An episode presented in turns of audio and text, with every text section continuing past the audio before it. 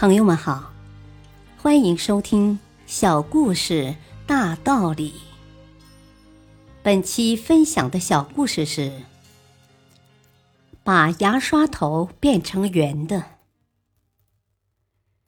日本狮王牙刷公司的员工加藤信三的故事就是一个很好的例子。有一次，为了赶时间上班，加藤急急忙忙的刷牙。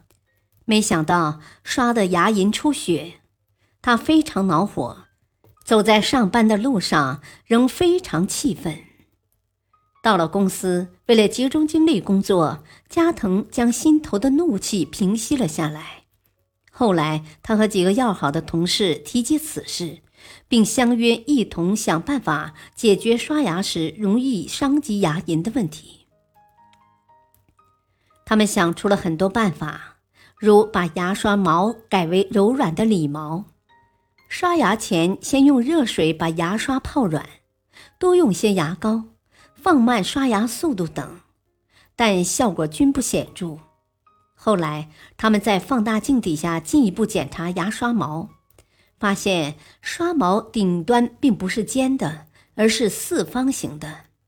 加藤想，如果把它改成圆形，不就行了吗？于是，他们着手改进牙刷。他们将改进后的牙刷进行试验，发现效果非常理想。加藤正式向公司提出了改变牙刷毛形状的建议。公司领导看了这个建议后，觉得非常好，决定把全部牙刷毛的顶端改成圆形。改进后的狮子王牙刷销路极好，销售量直线上升。最后占到了全国同类产品销售量的百分之四十左右。加藤也由普通职员晋升为公司的董事长。大道理，一切进步的取得，很大程度上都是从小事做起的。就像我们的生活，惊天动地的大事很少，天天面对的都是一些小事。只要我们认真的对待这些小事，你就会发现其中的巨大价值。